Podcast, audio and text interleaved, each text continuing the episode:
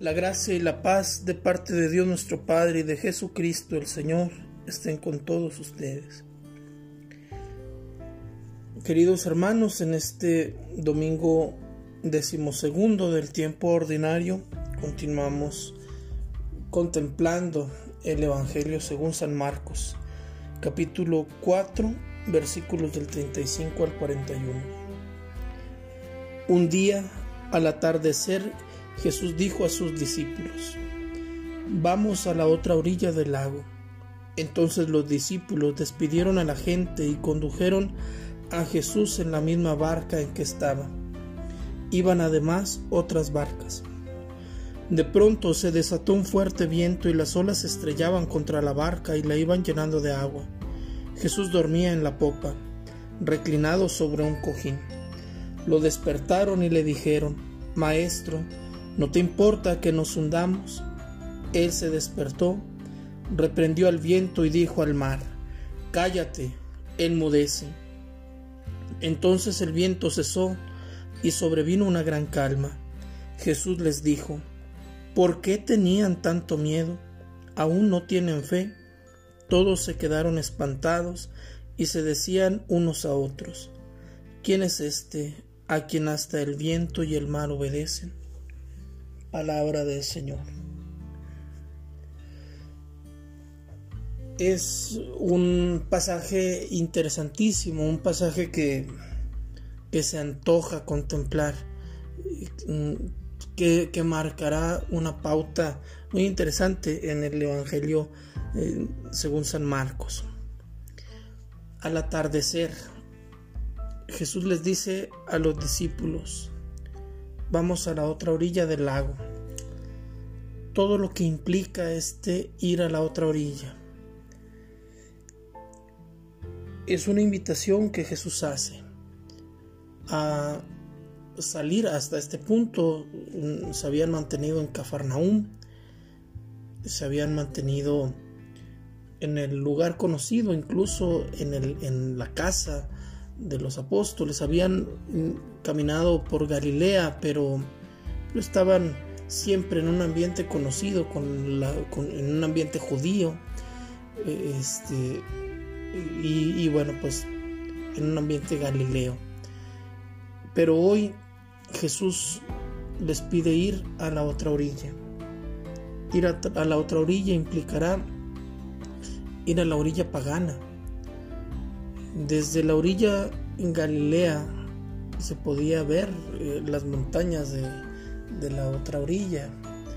Eh, físicamente eh, no, no era un lugar lejano, físicamente era un lugar cercano, pero existencialmente era un lugar lejano. Ah, era ir con gente desconocida, con costumbres distintas, con una lengua distinta eh, era acercarse a gente que no era judía. Y entonces eh, Jesús lleva a los apóstoles a la otra orilla. Esto es interesante porque aunque Jesús sabe su plan, cuando Jesús nos lleva a la otra orilla, nosotros no lo sabemos. Y desde este momento para los apóstoles empezará a haber una, una sensación de, miedo, de, de angustia ante lo desconocido. Aún antes de que empiece la tormenta, los apóstoles ya tienen esa sensación. Entonces, eh, se nos acababa de hablar con las parábolas de, de, las semillas y hoy Jesús quiere ir a sembrar en, otras tierras. Y entonces, eh, nos vamos a entrar en una parábola pascual. Un Jesús que, que guarda silencio. Un Jesús que no se inmuta ante el miedo de los apóstoles. Seguramente en el tiempo en el que el Evangelio según San Marcos fue escrito, eh, los cristianos se sentían muy identificados con este pasaje porque tantas veces ellos como iglesia estaban en esa pequeña barquita, esa pequeña barquita que eh, atravesaba la tormenta. Eh, un, mar inestable, una sociedad inestable, una sociedad que era agresiva hacia todo lo que se refiriera a Cristo. una barca que no ha encontrado la orilla y que se encuentra siempre mm, en manos de Dios. Jesús entonces se duerme. ¿Cómo es posible que Jesús se duerma? ¿Cómo es posible que Jesús en medio de la tormenta duerma? Bueno, eh, físicamente hemos venido meditando eh, la actividad de Jesús. Jesús se levantaba temprano y se acostaba tarde y desde que se levantaba eh, mm, estaba continuamente haciendo algo. Estaba continuamente socorriendo las necesidades de los demás era obvio que Jesús tendría humanamente una necesidad de, descansar, pero va más allá. Jesús se duerme como se duerme el niño que, que se sabe cuidado por sus papás. Hace unos días compartían un video de un perrito que fue recogido de la calle y que, y que no se dormía, que estaba cabeceando, que se le notaba muy cansado, pero que eh, no dejaba de estar alerta porque sabía que eh, estaba acostumbrado a estar en un peligro constante. Eh, luego pasan imágenes del perrito ya después de unos días de estar en la casa, mm, durmiendo plácidamente, sabiendo que está en un lugar donde no hay un peligro latente. Bueno, Jesús confía en Dios, Jesús confía en sí mismo. Por eso duerme. Jesús reposa en las manos de Dios. Los apóstoles tienen la sensación de estar solos. Saben que Jesús está ahí, lo pueden ver, pero aparentemente Jesús no escucha. Aparentemente Jesús no se da cuenta del peligro que ellos están corriendo. Y entonces cómo será interesante. Estamos en el ámbito eclesial. Jesús parece dormido tantas veces. Tantas veces en el dolor eh, humano nosotros lo buscamos y, y Él no aparece. Pero cuando nosotros le llamamos, Jesús responde. Jesús nos hace ser una familia en la tormenta. Jesús, eh, en, la barca, Jesús estará mm, compartiendo un lugar muy íntimo, el, lugar del, discípulo más cercano. Jesús mm, quiere hermanarnos en la tormenta. Hace poco más de un año el Papa decía, vamos en la misma barca. La barca es la iglesia. Compartimos la fragilidad humana, la fragilidad de la historia humana. Pero ahí está Jesús. Jesús duerme. Jesús cuando despierta va a reclamarles a los apóstoles, hombres de poca fe, ¿por qué tenían miedo? Me gusta pensar que llegó un momento en el que los apóstoles eran capaces de dormir como dormía Jesús, aún en medio de la tormenta, porque Jesús, estando con nosotros, no va a dejar que nuestra barca se hunda. Confiamos en que si Jesús está en nuestra barca, esa barca no se hunde. Y ahora también será el, momento de voltear a ver las otras barcas donde Jesús no está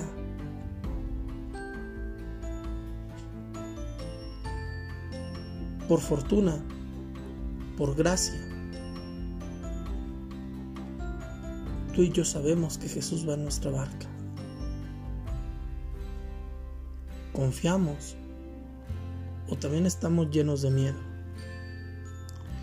Los apóstoles le gritan a Jesús, no te importa que perezcamos. Ese es el drama eh, humano. Eh, el sentirnos abandonados, el sentirnos solos, el sentir que nuestra existencia mm, le es indiferente a Dios. pero nuestra existencia no le es indiferente a Dios. A Jesús le importa tu vida. Ahora tú confías en que Jesús está en tu barca y que estando Él en tu barca, tu barca no se hunde y tu barca atravesará tantas tormentas. Porque está la tormenta exterior, el viento, el agua, los apóstoles se sienten eh, eh, eh, frágiles delante del viento, la barca truena, se, se inunda, ellos mismos están empapados. Pero también hay una tormenta interior. Ellos tienen miedo. Ellos no son capaces de comprender lo que está pasando. La incomprensión de los apóstoles ha llegado a lo más hondo de su corazón y esa incomprensión mm, crea una tormenta interior. Somos capaces de tener paz en medio de la tormenta. Jesús no encuentra fe en los discípulos. Jesús va más allá del, del judaísmo rabínico. Jesús va entonces allá donde estará en Gerasa, donde estará eh, aquel endemoniado que quiere seguirlo, eh, eh, irá y se encontrará con la sirofenicia. Jesús ya se topó con el leproso, ya se topó con la suegra de Pedro y en todos estos personajes Jesús ha encontrado fe, pero en los discípulos no. Los discípulos todavía no creen en Jesús, todavía no confían en Jesús.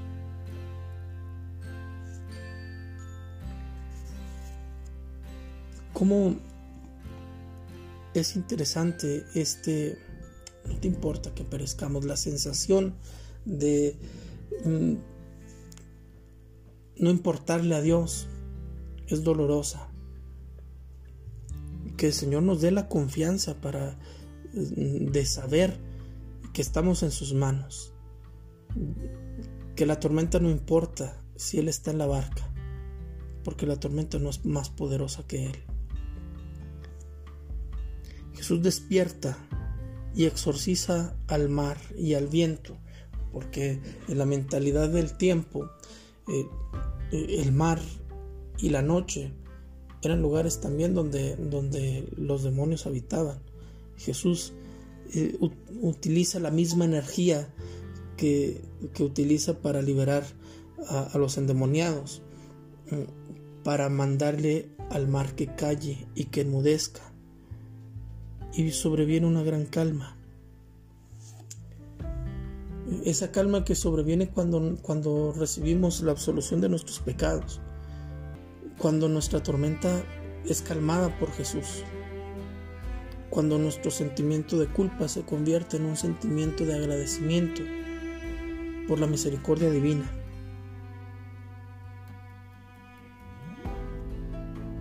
Los discípulos llenos de miedo. No comprenden, no confían. Jesús es el capitán que no, abandona la barca. Cuando tú tienes esa certeza, entonces dejas de temer a las tormentas. ¿Quién es mi enemigo que se me enfrente? Hay tres travesías por el lago en cada una los discípulos entran en crisis y en cada una Jesús se presenta como Salvador. En cada una los discípulos no lo comprenden. La tormenta expresa la fragilidad de nuestra vida y nos lleva de la orilla judía a la orilla de los gentiles para poder comprender al otro a veces tenemos que atravesar por la tormenta. Cuando Jesús se oscurece en la cruz, Jesús consigue vencer al poder de los demonios. Es por eso que, esta imagen eh, no deja de ser una parábola pascual. Cuando Jesús se oscurece en la cruz, cuando tú te oscureces en tu propia cruz, estás llamado a, por el poder de Jesús, vencer a los demonios. Jesús entonces nos está invitando a no, a no tener miedo, Jesús nos invita a confiar en Él, a abandonarnos en Él. Jesús nos invita a contemplarlo durmiendo. ¿Dónde quieres poner tu atención en este momento de tu vida? ¿En la paz que te transmite ese Jesús que duerme? ¿O en la tormenta que te llena de miedo? Jesús viene otra vez a decirte, vayamos a la otra orilla. Jesús quiere darte la oportunidad de tener una experiencia mm, apasionante, una experiencia de esas que marcan la vida. No le digas que no. No te quedes en la orilla cómoda. Jesús quiere que crezcas. Que crezcas en tu fe, que crezcas en tu confianza en Él. Querido hermano, no estás solo. No sé cuáles son las tormentas que estás atravesando, pero no estás solo. Tu barca parece que, que no puede, pero si tú permites a Jesús estar ahí, tu barca no se hunde. Y es muy interesante porque Jesús se pone en la popa. Para quienes vivimos en regiones donde eh, no existen más que los barcos de papel. Eh, es importante entenderlo. La popa es el lugar donde va el timón. La popa es el lugar donde se pone el capitán. Por eso decimos viento en popa. La parte trasera del barco, que es la que eh, recibe el viento a favor y el barco puede navegar.